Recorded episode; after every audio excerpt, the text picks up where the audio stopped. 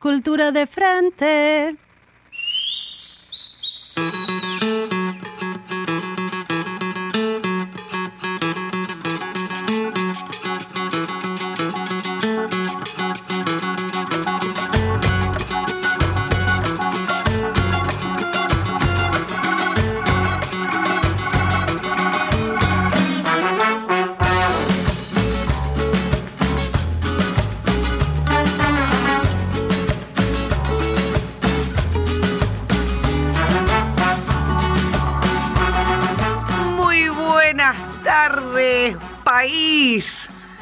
Región, provincias, mundo, eh, países, eh, puede ser- Encuentros. Ah, porque dijiste mundo, está muy bien. ¿Cómo estás, Nadia? Muy bien, Paula. ¿Qué onda? ¿Qué manija? Yo tengo mucha manija, pero mira que estoy tranquila, ¿eh? Ah, es como una mezcla de manija y... Y cansancio. Y, un monte, y una destrucción interna tremenda. Es Sí. ¿Pero por qué? ¿Por qué? una ¿Por qué? sensación hermosamente contradictoria. ¿Pero por qué estamos así? Eh, no sé, porque... ¿Qué Por- pasó el fin de semana? eh, Entre todo lo que pasó, A ver, ¿no? pará, pará, pará, pará, pará. ¿Qué pasó? Yo tuve un casamiento. Mirá, yo eh, viajé a una ciudad cercana de acá, de la ciudad. También autónoma. hice eso. Mirá, pero ¿por qué viajaste? Porque había como mm, una pequeña juntada, Pequeña, sí. una pequeña juntadita. Tan de- pequeña que fue la más grande del mundo. De la historia del mundo. Parece. Zarpado. Sí. ¿A dónde fuiste, Pau? Yo fui. ¿A dónde fuimos? Yo, el Paula Rojo, fue al encuentro plurinacional de mujeres lesbianas, travestis, trans, bisexuales, no binarias. ¿Vos a cuál fuiste? Ah. No te crucé. Uy, no, pero yo me crucé con un montón, un montón, un montón, un montón de personas. Pero bueno, si vos estabas ahí, Más o menos 200.000. un poco más. ¿Un poco 500 mil. ¿500.000 dijeron? Así parece, eran No puedo cuatro creer. la quedé y no vi la info. No, cuatro kilómetros de, de marcha fue el día domingo. Comentemos un poco lo que es el- este encuentro, porque realmente que es un encuentro y lo pudimos vivenciar este fin de semana en la ciudad de La Plata, donde no sé si a vos te habrá pasado lo mismo que a mí, pero era, yo hacía un paso, un abrazo, un paso, un abrazo, un paso. Y era muy hermoso porque nos abrazábamos entre todas eh, y sanábamos entre todas. Obviamente es un encuentro. Yo no sé si hay alguien del otro lado que está escuchando y que por ahí no sabe lo, lo- lo que se vivencia en ese encuentro plurinacional, que es que es- se destina a eh, tres días, ¿sí? De el mes de octubre, que cae en una fecha específica por algo. ¿En qué fecha cae? El 12 de octubre, Exacto. día de la... ¿Día de la? ¿Día de la? ¿Día de la? Uh, diversidad, Diversidad. cultural. Cultural. Así es. Venimos a hablar de eso en el día de hoy. Vamos a escuchar algunas cosas de cobertura Sí. que tenemos del encuentro de mujeres. A ver, Yo quiero decir una cosa. eh, es muy loco. Lo más lindo que tiene el encuentro Sí. es que tiene tantas, pero tantas, pero tantas maneras de ser vivenciado Sí. eh, que sorprende cada año, porque mm, a mí me ha pasado de vivirlo de manera muy militante, de vivirlo eh, teniendo que organizar y llevar 450 millones de viandas de un lugar al otro cada dos minutos. Porque si no las compañeras, les compañeras se quedaban sin comer. Eh, me ha tocado correr, me ha tocado dormir en escuelas, me ha tocado dormir en casas, me ha tocado estar movilizada, me ha tocado estar a pata, me ha tocado estar muy lejos, me ha tocado estar muy cerca y en el último fin de semana me ha tocado estar muy agotada después de un largo, largo casamiento que le quiero mandar un beso grande a Maru y a Fabi que hicieron una fiesta hermosa donde nos casamos un poco todos. Eh, me ha tocado un encuentro más tranquilo, sin poder entrar a talleres, porque estaban desbordados de gente, pero desbordados de una manera increíble, feliz obviamente, pero no podíamos entrar a ninguno. Así Sí. que lo viví en la calle, en una ciudad que es una ciudad grande como La Plata, donde eh, de repente éramos mayoría de no varones cis Y la Sí. sensación solamente de estar sentada en la plaza, de caminar por las calles, de estar ahí, de salir a comer, de encontrarse en la esquina con cualquier persona y que haya un lazo de solidaridad y un recorrido urbano eh, diferente al que tenemos habitualmente y una relación con los cuerpos que es totalmente distinta a la de siempre, ya es transformador. Sí, son 120 talleres que se dan donde una, por ejemplo, puede elegir, una, puede elegir a qué taller va y a partir de ese taller que elige, durante los tres días se va debatiendo, se va cambiando opiniones, eh, se van contando qué cosas. Por ejemplo, yo a mí me... en este puntualmente, en este encuentro, yo fui al plenario de sindicalistas, pero si vos vas a un taller, porque elegís a un taller, lo que te puede pasar, yo en uno de los encuentros elegí el de comunicación y planteábamos distintas problemáticas como comunicadoras que nos estaba pasando y que teníamos que eh, visibilizar a futuro. Por ejemplo, una de las cosas que estoy, estoy hablando hace cinco años, que se planteó fue el lenguaje inclusivo, donde hubo muchísimas resistencias, muchísimas resistencias. A mí no me gusta decirle lenguaje inclusivo. Bueno, a vos podrá o no, eh, ¿por qué no te gusta? Porque me parece que cuando algo tiene que incluir es porque eh, tiene una contradicción intrínseca. O sea, vos incluís porque hay algo que estás dejando todo el tiempo afuera. Entonces hay que marcar que hay que volver a traer. Me gusta más decirle un lenguaje no sexista, entonces no deja nada afuera y no tiene categorías. Bueno, se dice igual lenguaje inclusivo porque partimos de la Real Academia Española que sabemos que es machirula y que se habla todo en masculino. Por eso se dice lenguaje inclusivo. Pero bueno, si vos querés podés plantearnos en el próximo encuentro en... Ya, eh, ya fue de esto, está re viejo, replanteado. Bueno, lo, lo cierto es que durante esos tres días debatimos sobre esta problemática y salieron un montón de conclusiones hermosas y divinas que a lo largo de los años, obviamente, se hicieron muchísimo más fuerte, como por ejemplo, hoy hablamos con lenguaje inclu- inclusivo, hoy es medio raro que alguien no te diga todes. Es raro, no digo que no exista, pero por lo general Por lo menos no te Mirá, tiran con un caño por la cabeza tan seguido. Totalmente. Eh, esa es una de las cosas que se van construyendo dentro de los talleres. Obviamente los talleres pueden ser de millones, porque hay 120. Tenés un montón de, de temáticas y problemáticas a tratar. Estuvo el taller de Scratch, que yo sí estuve, no pude estar los tres días. Eso fue una charla al final, ¿verdad? Sí, de Ariel. Sí, yo quería ir. Sin embargo, ir. más allá de la charla que dio Ariel, sí se trabajó como taller las distintas problemáticas que surgen en los colegios a la hora de los scratches entre les alumnos. Eso me pareció súper importante porque las les maestres están preocupados de qué hacen con eso. Es hermoso el encuentro porque uno aprende un montón sobre cosas que parece que tiene claras, pero no, no, no tanto, va aumentando su capacidad de saber, eso es genial. Por ahí te encontrás con talleres donde aprendés cosas nuevas que no sabías. Y es hermoso el momento de las conclusiones, o sea, el momento de que vos tenés que escribir qué conclusiones pones en la hoja del taller es bellísimo, porque ahí se, se hace otro debate que puede ser fuerte o no, pero que, que pones y que no.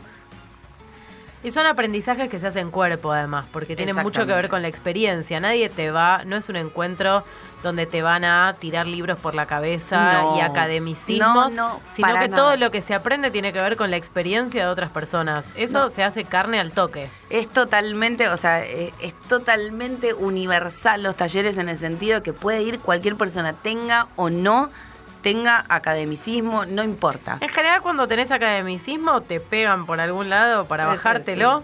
Sí, sí puede ser. Si te distancias un poquito de la experiencia, tenés que volver a la tierra en un momento. A mí lo que me sorprendió, por ejemplo, de este encuentro es la cantidad de los jóvenes que sabíamos que iban a estar. Eh, me estoy sacando el saco. Necesito decirlo. Eh, Acalora el encuentro, ¿eh? Sí, a calor, a calor, a calor. Pero sabías que, sabíamos que iban a estar y que fueron increíblemente un montón de pibas. Pibas de 12, 13, 14, 15. eh, pibas que, por ejemplo, se organizaron con la campaña del aborto, se autoorganizaron. Hicieron y yo vi micros de y para que termino con esta nueve. para termino con esta idea es que hicieron, o sea, se organizaron y armaron un taller. Eran todas pibas que organizaron un taller sobre aborto de entre 12 y 15 años. Eso es maravilloso. Es maravilloso. Y obviamente, ¿qué te, qué te demanda la, la juventud, no? qué cosas piensa, qué cosas dice. Después había, obviamente, muchas eh, personas eh, mayores que han ido a un montón de encuentros. Y me, me gusta recalcar esto porque si vos le preguntás a las pibas en esta problemática de no si es plurinacional, no es plurinacional, y a mí me tocó ese trabajo como para cubrir, y lo que te decían era, hay que agregar, como una cosa de, de agregar, de ampliar, hay que ampliar, no separar. Todas te decían eso, hay que ampliar, hay que ampliar. Y es, me parece que la demanda que hoy la sociedad está teniendo, ¿no? Eh, nada, me pareció hermoso y hicimos algunas entrevistas. Eso quería. Yo tengo hace rato ganas de escucharlas. Bueno, Vamos. entonces escuchémosla. Escuchémosla. Sí. ¿Vamos con alguna? Cultura de frente. Eh, Paula, hoy estamos lo que es en el encuentro plurinacional eh, de mujeres, travestis, lesbianas, trans, no binarias. ¿Cómo estás viviendo este- y bisexuales? ¿Cómo estás viendo este momento que se plantea otra, ot- se- digamos que se agrega antes que se separa, ¿no? Por supuesto, todo lo que amplía derechos eh, transforma para bien, habla de una sociedad y de un movimiento que se está pensando y de construyendo a sí mismo, que está incorporando un reclamo histórico, que sigue posicionándose por una ley de aborto y que además fortalece las alianzas dentro del movimiento entre mujeres y disidencias sexuales, con lo cual es una fiesta poder pronunciarnos públicamente y en la institucionalidad de la historia de los encuentros, este encuentro realmente que sea una bisagra de transformación para mejor. Exacto, porque es finalmente visibilizar aquello que no quiere ser invisibil, o sea, que no quiere ser visibilizado. No, eh, mejor dicho, es visibilizar aquello que pretenden negar. Con el- al no nombrar a las 36 naciones que habitan y han habitado y siguen habitando nuestro territorio, es un acto de violencia, es un acto de silenciamiento. Con lo cual nosotros lo que decimos es, hay que reparar una deuda histórica, la democracia debe reparar una deuda histórica y si este encuentro es autogestionado, democrático, plural, tiene que reconocer todas las identidades que lo conforman, que lo habitan, que lo construyen desde hace muchísimos años. El encuentro tiene 34 años de historia. Bueno, por lo menos desde el inicio, las hermanas indígenas, las hermanas negras han participado de los encuentros y nunca han sido reconocidas en lo que tiene que ver con su diversidad cultural, su como visión del mundo. Entonces nos parece que ya es hora de reparar y de aceptar que los consensos no solo se construyen en mesas chicas, los consensos son lo que está eh, proclamándose en la calle en este momento. Muchas gracias. De nada. Todos los encuentros eh, aprendo un poco de todo y de todas mis compañeras del MSC que me ayudaron a salir del violento, así que eso es muy importante. Así que yo pude salir, sí que le aconsejo a todas que empiecen a, mm, a aprender, a escuchar todo lo que sale de acá, porque todos los días un aprendizaje, así que es muy importante y, y entonces podemos salir y no, por lo menos algunas podemos salvarnos de eso, que no nos maten. Perfecto, muchísimas gracias. No, por favor, en serio. Bueno, ahí escuchábamos la voz de Paula Colombo, que es una referente del movimiento Somos Plurinacional, mujeres travestis, lesbianas, transexuales, bisexuales, no binarias, y como segunda opción escuchabas en el audio eh, una de, de las activistas de Corriente Clasista de Chaco. Te, te pido que sigas escuchando porque esto es, es un- con muchos colores. Cultura de frente. ¿Qué se lleva de este encuentro? Primero me presento, Mari Mari Compuchen, Cheguala María Isabel Piñén, Furiloche Guaríameo Tañi Tugún, Nahuelguapi Cuyen, Nahuelguapi Fuchá Tañi Cupalme. Hola, soy María Isabel Guala. Y bueno, estamos denunciando las luchas de, de los pueblos y los hostigamientos y la represión y todo el negociado de este capitalismo que quiere entregarnos con tierra y todo. Nosotros somos mapuche y defendemos el territorio, por eso estamos acá. Gracias. ¿Cómo estás viendo este encuentro y qué te llevas de él? Y bueno, la estamos pasando bien. Igual nosotros somos pequeñas productoras, también estamos participando del encuentro, ya venimos participando en varios encuentros. También estábamos en, en ¿cómo se llama? En, cuando viajamos allá a Trelew, también viajamos con todas las compañeras. Eh, bueno, sentimos orgullosos del trabajo que hacemos y bueno, esperemos con todo esto que hicimos nosotros, haciendo visibilizarse como mujeres, que sí valemos, que no estamos eh, ocultadas, que, que nos vean, porque atrás de esa lechuga, de ese tomate, estamos nosotros acá presentes. Esas caras son de nosotras. Eh, nosotros trabajamos al par del marido con nuestros hijos, sin vivienda digna, sin tierra propia, pagando alquileres carísimos, eh, muchos intermediarios de por medio. eh, y nada, hacerles saber también qué es la agroecología, que es convencional, que nosotros estamos avanzando muchísimo con la agroecología, que es darle sano para todos ustedes y bueno. Eh, hay que seguir luchando por nuestros derechos porque no existen políticas públicas para nosotras y esperemos, porque cuando vos vas a la comisaría también a denunciar, nunca te quieren tomar la denuncia y bueno, lo único que nosotros hacemos es organizarse entre, nos- todas, entre nosotras y cuando vamos todas recién nos escuchan, si no, no, así que bueno, hay que seguir, hay que seguir. Soy Zulma de la UTT, Unión de Trabajadores de la Tierra, soy pequeña productora.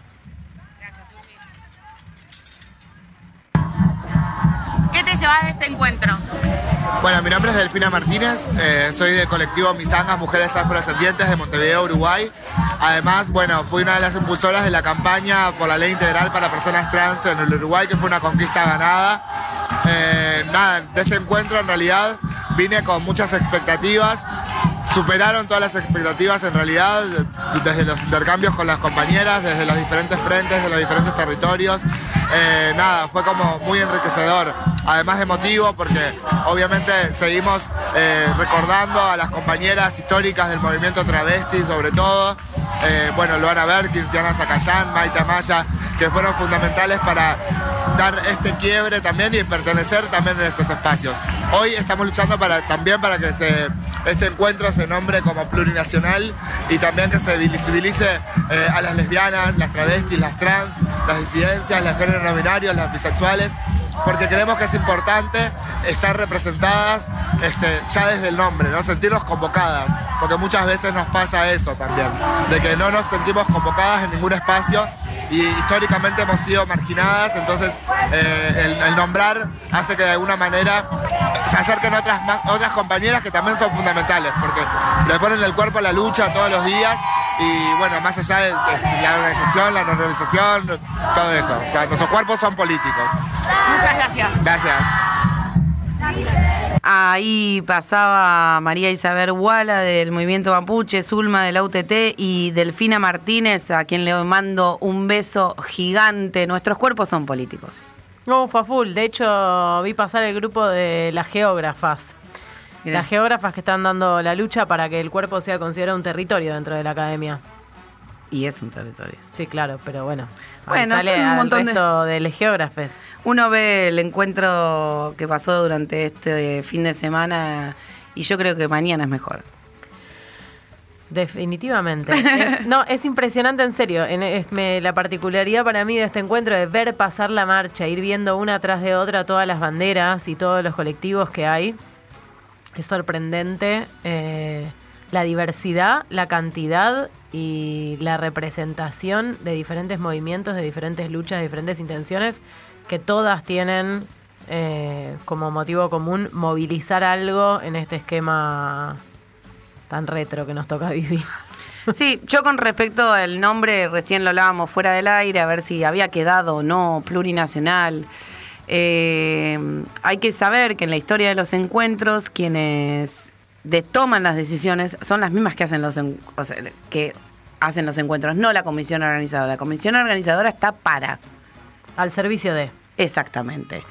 Pero, Pero, quienes indicamos que somos nosotros. somos nosotros. Y si hay eh, un grupo de personas, un grupo eh, en su mayoría que te está pidiendo que es necesaria que se visibilicen aquellas entidades que aquellas a mí, a mí no me gusta decir disidencias porque me parece que las cosas hay que nombrarlas por su nombre, porque no son disidencias.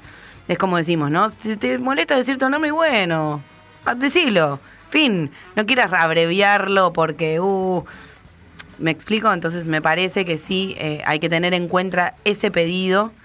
Eh, Sobre todo porque eh, cuando nombramos lo hegemónico no tenemos ningún problema con la síntesis, ¿no? Ah, totalmente. No, nadie Está muy se bien ahorra decir mujeres. No, no, Porque si no, digamos, el encuentro de travestis. No, bueno, no, pero no era un encuentro de travestis. Ah, ¿no? ¿Faltaban las mujeres? Faltaban las lesbianas, faltaban las bisexuales. Ah, ¿no? No te puedo Total- creer. totalmente Bueno. Eso. Entonces, siempre tendemos a sintetizar para un lado. Y aparte porque el- me parece interesante en decir que las compañeras de San Luis, que es donde nosotras vamos a, nosotros vamos a ir al próximo encuentro, se nombraron plurinacionales. Así que el encuentro número 35 va a ser plurinacional de mujeres travestis, lesbianas, transexuales, bisexuales y no binarias. ¿Estamos de acuerdo? Estamos de acuerdo. Y sí. Ah, están haciendo un circulitos. tema, un tema, vamos un tema. Ayer vivimos un nuevo caso de femicidio. Solo le pegaba a la mujer, que era bastante más normal. A todas las mujeres le gusta que le digan un tiro por Para que te pegara. Corta, por ejemplo, escote. Hoy en la tele dijeron que una mujer la mataron y que por cómo vivía se ve que se lo merecía, tuvo pim pum pam. Qué linda sos, En la radio dijeron que una niña la atacaron y que por cómo vestía se ve que se lo merecía, tuvo pim pum pam. Que se desate la tormenta, que me ametralle y te alimenta, que se escuche mi voz en la tempestad. Soy la espada de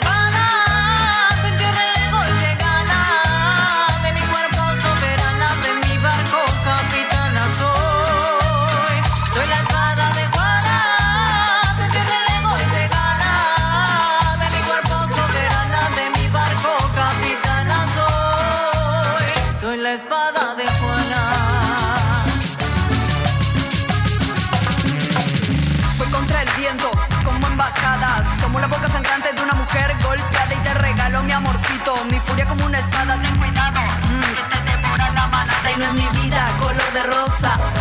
No nací para ser ni tu madre ni tu esposa. Y revivir de los cuerpos de nuestras hermanas en nuestro legado. Y pim pum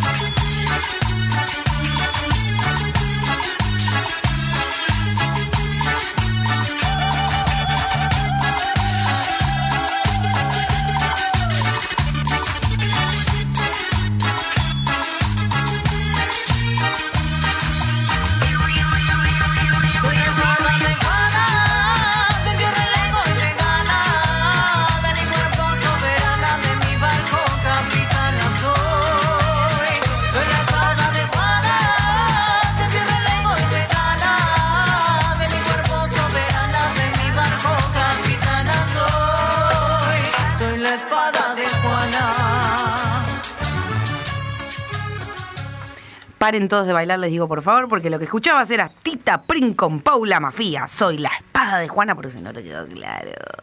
¿Sos vos? Soy yo, obvio. Bueno, entonces, ¿qué? Yo tengo sentado a alguien, al, al lado a alguien.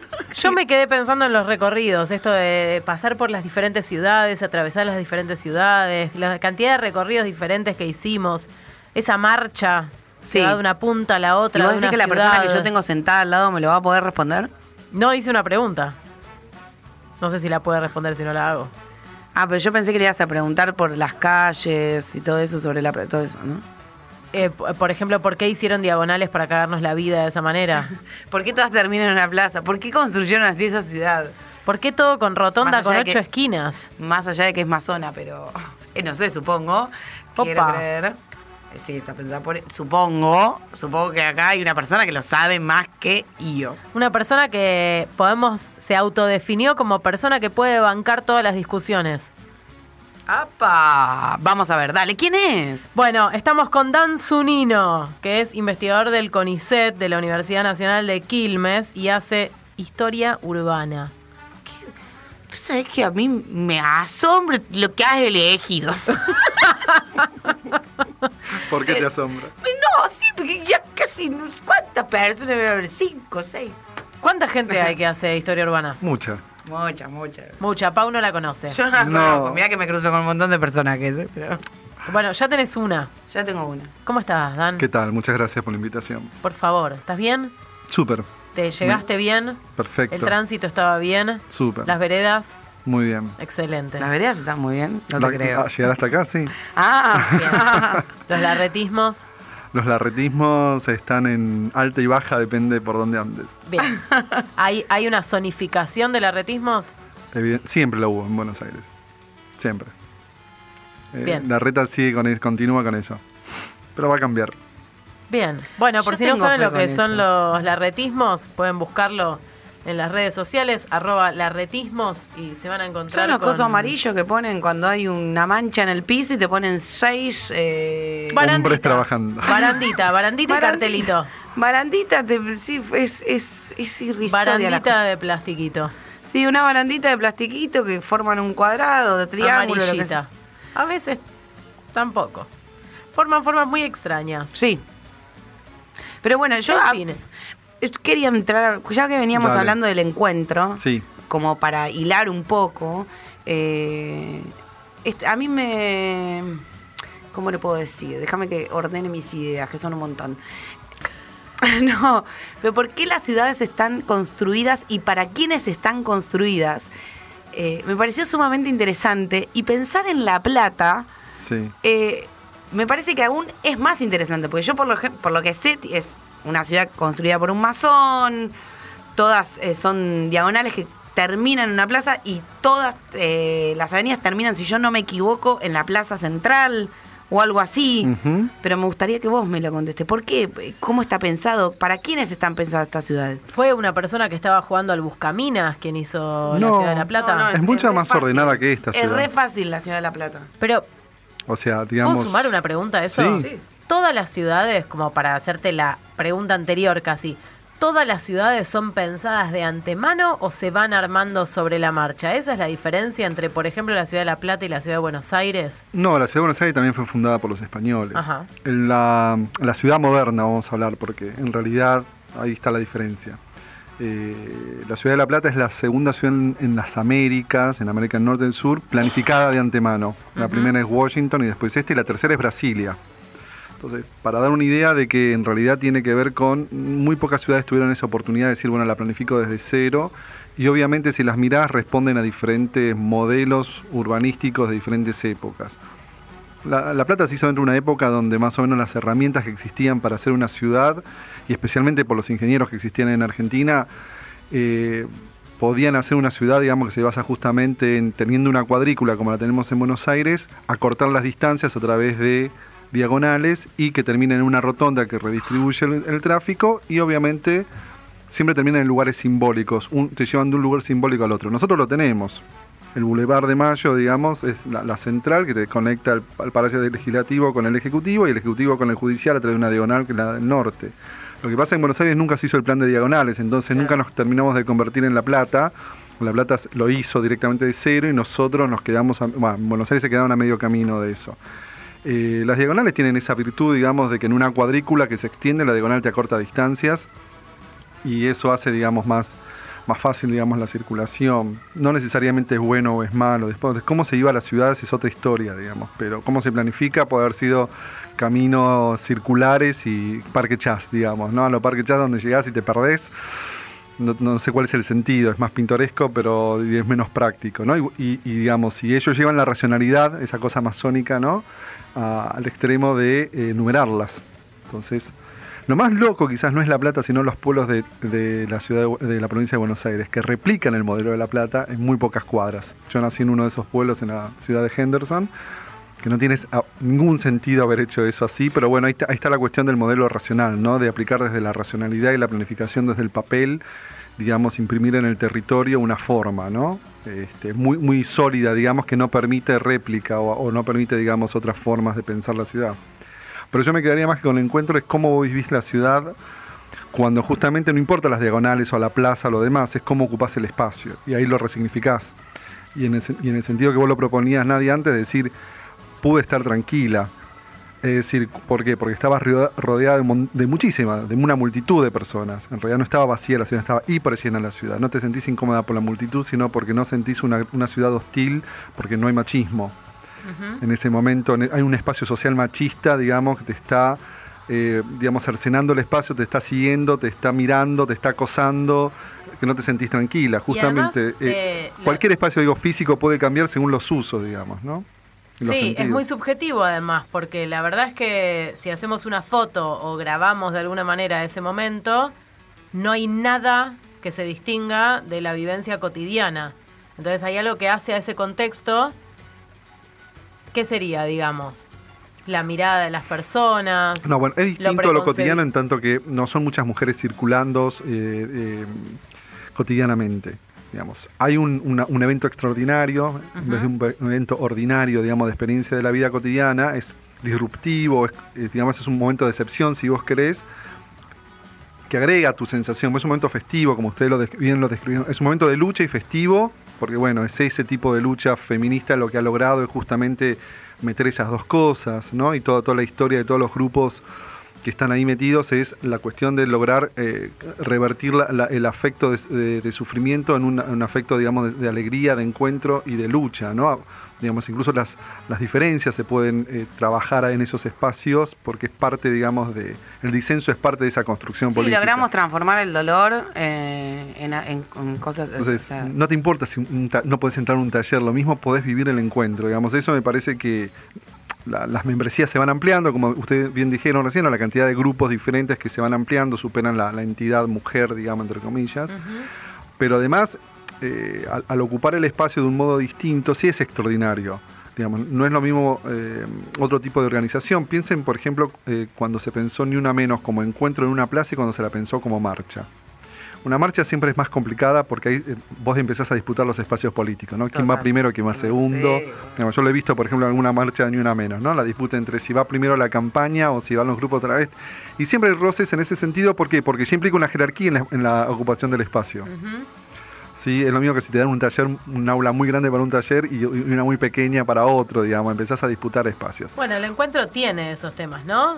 Sí, el encuentro cuando- hablábamos de los talleres que mandan por ahí a las afueras de La Plata, a las escuelas más lejanas, cuáles talleres quedan céntricos, cuáles talleres se convierten en charlas. Siempre hay una categorización. Sí, obvio, bueno, y eso es natural, pero digo, la, la- No, la- lo la- que me la parece sensación que, te, pero digo, la sensación que a vos te cambia es esa, esa especie de alivio y tranquilidad que los varones cis contamos casi con todo el sí, casi, Todo el contamos con- casi todo el tiempo, ¿no? Que es bueno, casi nos movemos seguro por todos lados y no estamos pensando que nos están acosando todo el tiempo, nos están observando, nos están persiguiendo, etcétera, etcétera. O nos están marcando, ¿no? El fuera de lugar. Como diciendo, ¿qué haces acá? La típica andar a lavar los platos en el tránsito. ¿sí? Que le dice un conductor a una Sí. conductora que es, estás fuera de tu lugar, tu lugar es la cocina, le está diciendo, ¿no? Entonces, eh, ocupar el espacio público, eh, que es un espacio público justamente, y ahí no hay diseño, eso para mí es lo más interesante, no es que hay un diseño. Total. Es que la construcción, digamos, del patriarcado en términos de prácticas espaciales, digamos, práctica del espacio, se va construyendo con el tiempo por muchas cosas. Un poco por el urbanismo, pero también por muchas reglas y también cosas que no están regladas, que están dadas como naturales, pero que son construcción social. Y eso es interesante, ahí se te escapa, ahí no podés encontrarlo en una normativa, no lo podés encontrar en un plano, lo encontrás en la práctica directa, ¿no? en cómo los cuerpos se sienten. Por eso es tan importante la subjetividad, porque ahí te das cuenta de cómo se vive en las ciudades. Sí, de hecho, una, este, una muchas de las que me decían la- las pibas jóvenes era eso. Me dice, yo sé que voy a ir y me voy a sentir segura. Y sé que si me pierdo me voy a encontrar alguna compañera. Eh, Bueno, se genera un espacio de cuidado, ¿no? Eso se dice todo el tiempo, se remarca eso. Eh, digamos, nosotros hace poco estuvimos, eh, yo, yo participo del grupo de ciclistas, tuvimos un- el foro de ciclistas en, en Salta, que es una ciudad no solo machista, ¿sí? no solo tradicional, no solo, sino que además es hipermotorizada. Una ciudad que supo tener muchos ciclistas. El grupo que lo organizó es un grupo de mujeres llamadas Las Visibles, que pertenece a un grupo latinoamericano de mujeres feministas que se apropian del espacio público de noche, en bicicleta, es decir, con una, digamos, con un, con un artefacto, digamos, una- de transporte mucho más débil, más frágil, con un cuerpo mucho más débil y más frágil, que sale a disputar el espacio ¿no? machista y motorizado. Y es muy interesante ahí una de las charlas, por ejemplo, eh, la daba... Con un cuerpo que la sociedad considera que es más débil y más Sí, fra- sí, sí. Fragilizado. En el término de, de frágil subalter-. Sí, sí, sí, sí. sí, fragilizado en términos de eh, la, la en, términos de la vulnerabilidad, quise decir, por- perdón, enfrento a la exposición que tenés todo el tiempo, ¿no? Entonces, una, y siempre ha habido en los foros charlas sobre género, dos o tres charlas, eh, incluso para eh, eh, repensar nuestras masculinidades, ¿no? ¿Cuánto cambia el varón arriba de una bicicleta? ¿Sí? O decir, cambiamos realmente, dejamos de ser menos machirulos para andar en dos ruedas, digamos, este, porque para las mujeres ha sido, digamos, un, un instrumento de eh, empoderamiento y un instrumento eh, de independencia y de apropiación del espacio. ¿Y los varones qué nos pasa? ¿Nos modificamos? ¿No nos modificamos? Bueno, muchas de estas reflexiones se dan en los foros y justamente ahí eh, lo que te decía es que las mujeres que llegaban de otras provincias, porque aparte siempre fue un encuentro federal donde hubo, ya fue en Santa Fe, en La Pampa, ahora en Salta, y llegaban del sur, llegaban de Santa Fe o de otros lugares o de la propia Buenos Aires, inmediatamente sentían esa ciudad machista. No estaba en las paredes, estaba en la interacción humana que se da en ese espacio o en ese medio. Y es increíble eso, ¿entendés? Porque se percibe el toque. Cuando vos llegas a una ciudad que es muy diferente a la tuya, donde sentís un mayor nivel de machismo que en otras ciudades, ¿no?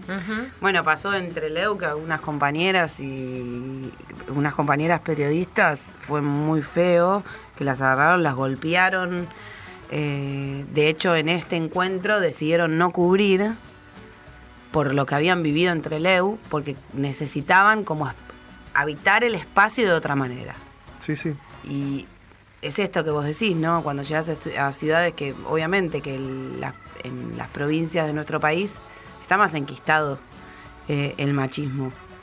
Eh, yo, más allá de que haya un trabajo gracias a, a- a varias compañeras y varios colectivos que se dedican a romper con estas prácticas en las provincias, más allá de eso, todavía hay que hacer un trabajo muy fuerte dentro de lo que son eh, las provincias de nuestro país. Bueno, un compañero antropólogo que, que trabaja en la movilidad de las, de las travestis desde los valles calchaquíes a la ciudad de Salta. Bueno, esto que vos decís, las travestis se tienen que mover Pero fíjate que uno pensaría la ciudad de Salta. Para ella salir del pueblo e ir allá a la ciudad de Salta, para ese día pintarse, entender, poder vestirse y se siente y caminar un poco más porque ya encontraron algunos espacios, algunos rincones de la ciudad que le permite eso. Las que vienen en Salta se tienen que venir a Buenos Aires para sentir mayor libertad. En realidad hay una cuestión también de escala, que, que es, no es que en Buenos Aires no, es mach- no hay machismo, lo hay. Lo que pasa es que la escala metropolitana es, totalmente otra, donde vos podés tener tus grupos, tus espacios, exactamente. En cambio, las- en, la- en las más chicas, la famosa frase, ¿no? Pueblo chico, infierno grande, tiene que ver con que tenés menos, sos más visible y ahí quizás la hay que revertir esta cuestión de la visibilidad.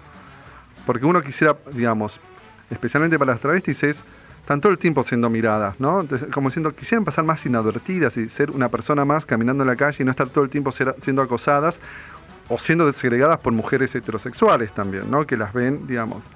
Entonces me parece interesante que ahí ellas piden, mírenme menos, déjenme caminar tranquila en el supermercado, hacer mi, vida cotidiana como siempre, digamos. Este, no estoy girando cada vez que salgo a la calle, digamos. Es como eh, también eh, sacarle el peso a la, mirada. La mirada puede ser, digamos, este, dictatorial en ese sentido, ¿no? una dictadura. Y eso lo vemos, mirar los cuerpos, con si estás flaca, con qué ropa te pusiste, digamos, empezamos por ahí y después nos vamos a, otras cuestiones, ¿no? La, exposición creo que también es, un problema, ¿no? Eso lo hemos visto también en los medios de comunicación todo el tiempo, cuando se expone una víctima de violación, lo que sea, y se expone y se expone toda su vida, su intimidad, ¿no? Para, para eh, eh, victimizar aún más a la víctima.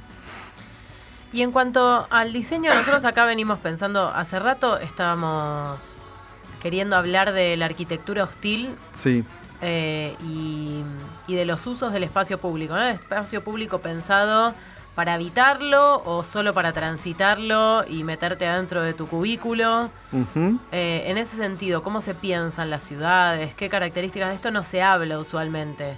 Se habla de que el transporte público sea bueno, malo, que la plaza tenga rejas o no tenga rejas. Bueno, pero ¿qué implicancias tiene todo eso en la circulación, en la vivencia?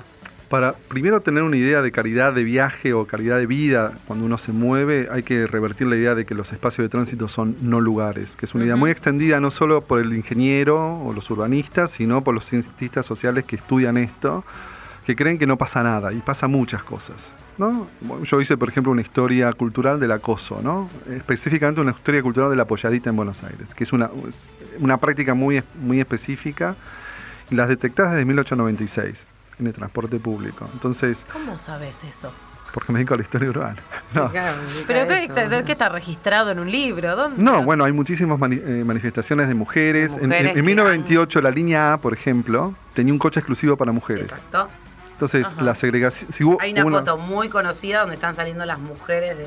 Exactamente, entonces, digamos, ahora se puso de moda lo del, entre comillas, el tren rosa, qué sé yo, en México, en Japón, pero la verdad es que existió y existió en Buenos Aires en 1928. Eso explica ya una larga, una larga digamos, este, eh, empezar a investigar el problema. Y vos te metes en películas, te metes en diarios, en revistas, en relatos, en la literatura, y aparece todo el tiempo el acoso callejero.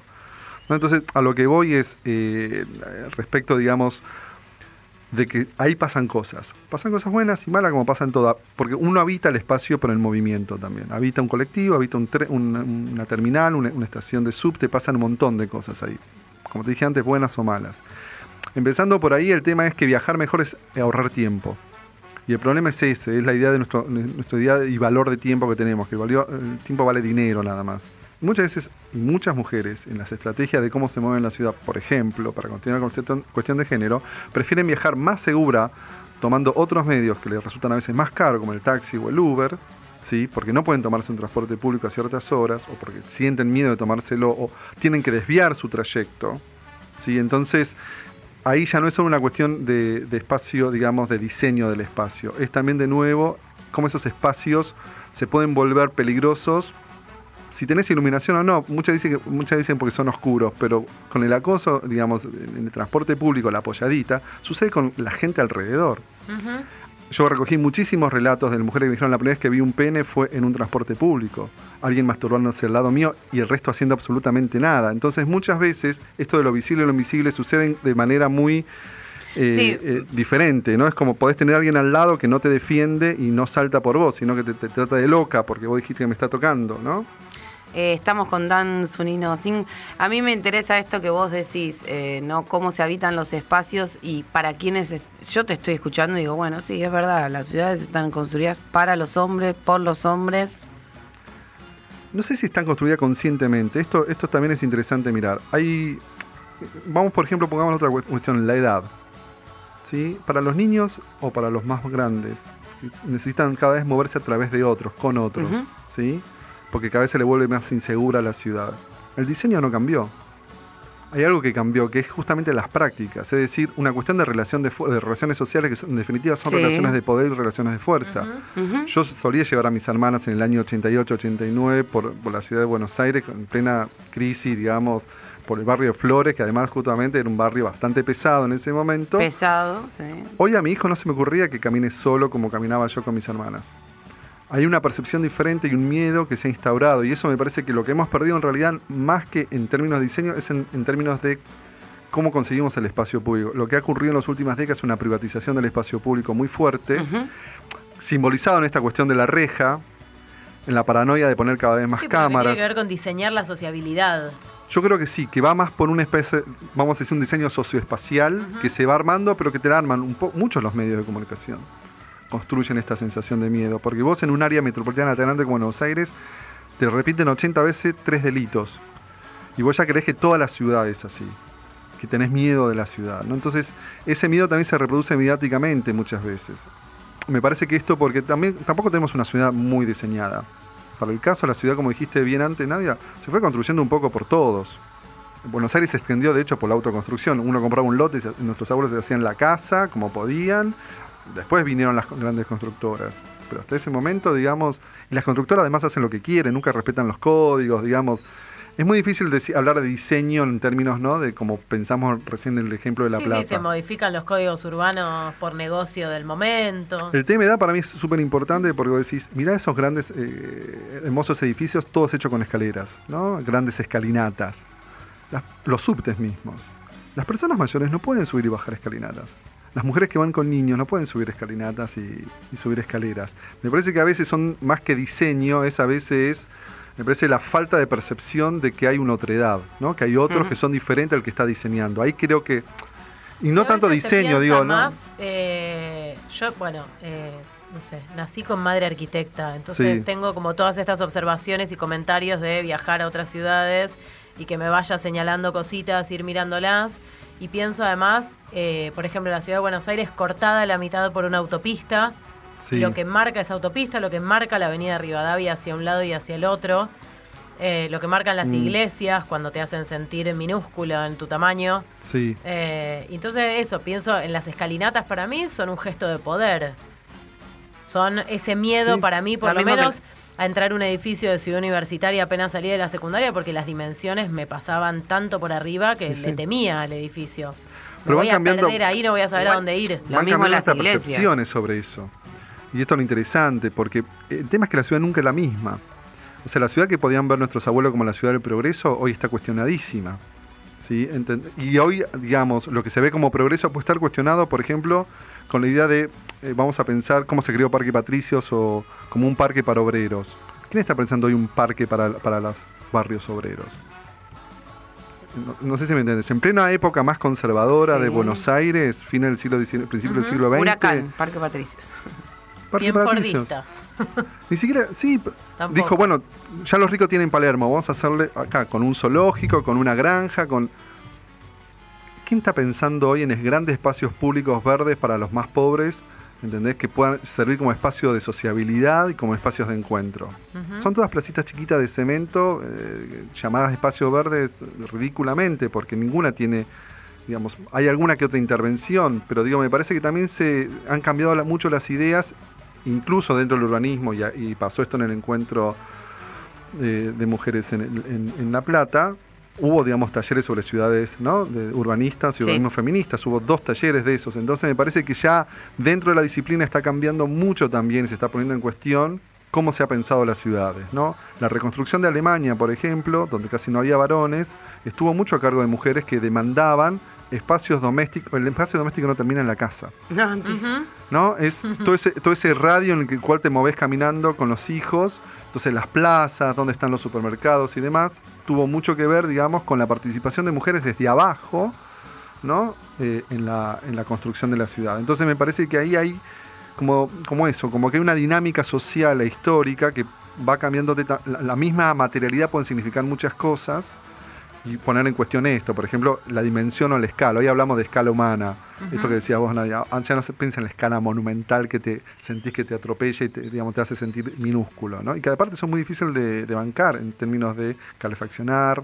Fíjate los edificios públicos que, que hemos heredado, digamos, que son muy difíciles de mantener. eh, o los grandes barrios obreros que se hacían tipo Lugano 1 y 2, etcétera, que son muy difíciles de mantener, digamos, ¿no? Tenemos Una encuesta para hacer. Sí, esto es así. Eh, tenés que tenerte los auriculares bien fuerte en la oreja Sí, y responder a, un- a Feliz la velocidad domingo. inmediata a ver si te ganas el viaje a Bariloche. Yo no sé cómo vas a hacer. Tenés que responder sí o no, podés justificar en menos de dos segundos. Bicisenda. Sí, porque ayuda a la gente que tiene miedo a andar en, en bici. Y está demostrado estadísticamente. ¿Ayuda a la gente a qué? Que tiene miedo de andar en bici se siente más segura porque Ah. tiene una ciclovía. Más allá de que sea linda, fea, mal hecha o bien hecha. Metrobús. Metrobús. No existe, es una especie de... eh, no es un piso dibujado. Ni siquiera, hay mucha plata puesta para poco. Lo dijo. Vengo diciendo, estos dibujitos del piso no son un metrobús. Subte en metrocleta. ¿Qué es eso? Perfecto. Plazas de cemento. Eh, lo dije recién. Sí. Bicis en el subte. Pero no me estás diciendo ni sí ni no. Bicis en el subte, eh, no se, eh, solo las plegables en este momento. Pero sí, ¿querés o no querés? Claro, si no, no existe subte de Metrocleta. Ah. Pero preguntaste, ¿qué es eso? Sí, porque ese es un invento que hicieron ellos. Pero lo sabe que es. Eh, Parquímetros en toda la ciudad. Eh, no tiene sentido ahora. mostaza en la milanga. Sí, cuando está la milanga fría. Bien, cartelería LED. ¿Qué es eso? Ahí sí. Es, eso es, bueno, eso es cuando te ponen esos carteles o los nuevos autos que vienen con unas luces LED alto brillo que se te meten por la ventana como si la luz no fuera espacio No, feo. invasor. Feo. Así. Como, el- eh, el- te dan como ataque los al hígado, todo te destruyen. Bancos de plaza y entre comillas me ponen defensivos antilinchera. Sí, eso es cualquiera, no, no, es- no funcionan así, ni se pusieron para eso, ni si- es- esa es una sobreinterpretación del, del Hay banco. unos bancos El banco de son cemento feos. que Los bancos, hay- los bancos de cemento son Sí. feos, pero justamente ayer en Puerto Madero, que hay uno de los parques que, más gan- que ganó premio, está bien diseñado, la, la diferencia de ese parque es, son grandes eh, cuadradotes de, de madera. Y ahí se tira cualquiera, qué sé yo. Y eso me pareció súper simple, porque no la madera es lo que te cambia, digamos, la sensación de, de- de ame- de que estás en un espacio verde, en- entre comillas. ¿no? Sí, creo que acá se refiere a unos bancos de cemento que están hechos como con una textura de una tela terciopelada y blandita. Ah, no, bueno, eso sí. que vos Bueno, mi hijo vas tiene a un tirarte chiste. arriba con la rodilla y te la Mi das, hijo tiene un, quedás de 17 morado. años, hace un chiste, dice, "Ah, ¿sabes lo que pasó? Un amigo mío fue y se tiró pensando que era de verdad y se lastimó la cara. Y no entonces me lo cuenta todo el tiempo el chiste. Me- eso, ¿sabes que Creo que nació mucho antes del macrismo. Creo que lo puso Tellerman la primera vez. Pero esas son esas típicas cosas. Yo lo había visto mucho antes de que asuma el macrismo. ¿Sí o no esos bancos? Horribles, no, claro que no. No tiene sentido. Basureros electrónicos. Basureros electrónicos, eh, depende para qué. No. O sea, si, ¿Para qué serían? si era para que no se meta gente, digamos. Eh, De nuevo, usás una cosa que puede servir, digamos, tecnológicamente para algo, para hacer segregación social, digo, pero que sea electrónico, ¿no? La verdad no le veo mucho sentido que sea electrónico. no. Separación de los residuos, ¿sí, no, cómo? Sí, claro, obvio. Vengo de estar en, en las cooperativas de, de reciclados, organizadas mucho, la Seibo, por ejemplo, ¿no? Y en- estuve en Enseamse hace poco. Sí, claro. Eh, con la bicicenda, con todo esto, ¿qué pasa? Cuando la reta se, se, mm, apropia de todas estas cuestiones, o el macrismo se apropió, se ayornó, digamos, con, con lo sustentable, desde una crítica dijo, bueno, es como tirar, viste, el agua con el bebé eh, sucia con el bebé adentro. Es decir, una cosa es por cómo vas a tirar, digamos, este, lo sustentable por la ventana, digamos. Es un grave problema para nosotros. Es un grave problema para la- el área metropolitana. Y es muy injusto para la gente del conurbano que nosotros le estemos tirando basura como si nada. ¿Sí? La Porque no nos hacemos Aires acaba cargo. de habilitar de vuelta la importación de... ¿Cómo es esto? No, la ciudad no, no, eso fue a nivel nación. Ajá, Y es un decreto que además ya el Consejo Ambiental, no sé qué, lo- lo, ya está vetado. Sí, no, el tema de los reciclajes, esto es importante tener en cuenta como el de la ciclovía. Por ejemplo, Haddad, que era el, el alcalde de San Pablo, que después fue eh, candidato por el PT, fue el que más promovió las bicicletas en, en San Pablo. Entonces decían que era un chavista, pues ponían fotos con Chávez en bicicleta. O sea, fíjate cómo en otra ciudad la bicicleta era de la izquierda y con otro significado, y después cuando vino a la derecha San Pablo decidió no invertir más en eso diciendo esto es una ciudad para autos. Y si hay un lugar donde las autopistas cruzan la ciudad y dividen la ciudad es San Pablo, ¿no? Entonces hay que tener cuidado con esto, de cómo resignificamos y nos reapropiamos justamente de cuestiones de como sustentabilidad y todo, y le damos un significado también, porque hay muchas economías populares que viven del reciclaje, lo están haciendo muy bien y son actores fundamentales en este proceso. Total. Y son, los son, las cooper- son esas cooperativas que no tenemos que olvidar, que están como la comida, ¿no? La UTT, digamos, UTT. también bancado, en todas bancadas por mujeres. Compostaje O sea, y huertas urbanas en las plazas. No sé, si- no, las plazas no, incluso habría que pensarlas por manzanas.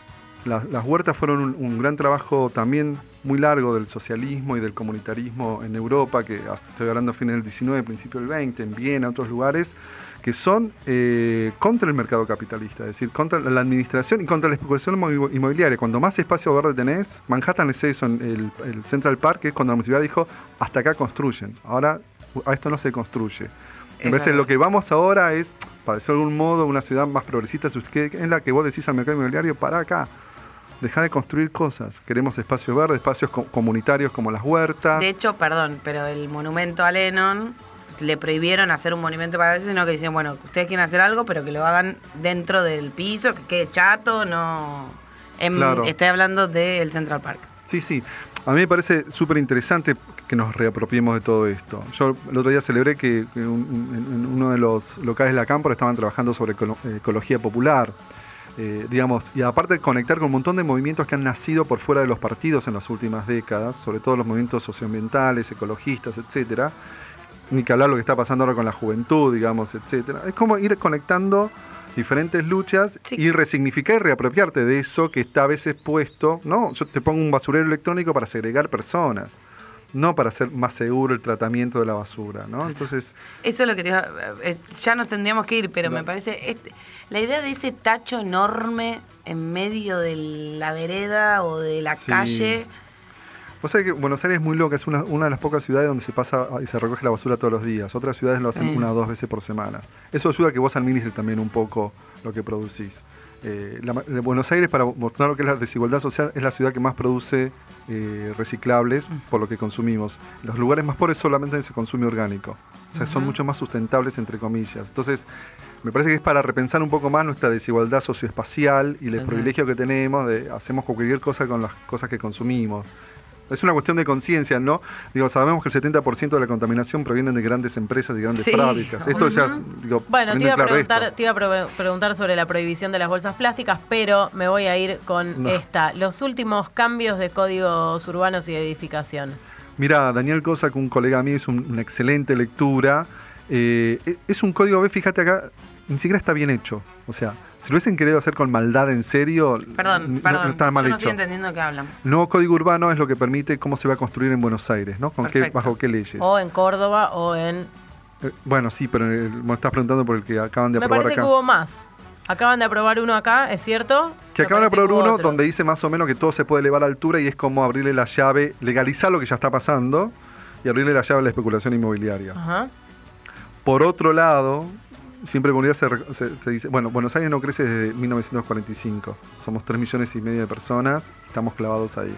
La ciudad se va expandiendo y no llegan las infraestructuras. Es bueno densificar, hay que aclarar esto. El tema es cómo densificar, densifi- eh, densificás y quién lo controla esa densificación, si el mercado o el Estado. No es lo mismo que construya el Estado con un procrear en Liniers a que te construya el mercado como quiera, ¿no? Entonces, porque ahí se produce la segregación. A mí me parece eh, interesante que este código muestra, por un lado, las malas intenciones del gobierno, pero muchas veces la ineptitud para hacer un código, porque cada vez que le hacen una crítica, hacía un remiendo, entonces te queda un, un Frankenstein con cosas que a veces parecen buenas sueltas, pero si la pones en el conjunto son malísimas. Entonces también muestra cómo se manejan ellos. Esto que acaba de pasar ahora con los subte que se acaba de conocer, ¿no? están comprados con Absesto, no leyeron todo, lo- todo el pliego de ver que compraron subte con, con vagones con Absesto. Entonces, parece que hay ahí eh, esa muestra muy bien cómo es la conciencia de estas personas que son entre malvados e ineptos y, y son muy peligrosos por eso, ¿no? Como un mono con navaja, digamos. Un mono malo con navaja. Además. Nos tenemos que ir.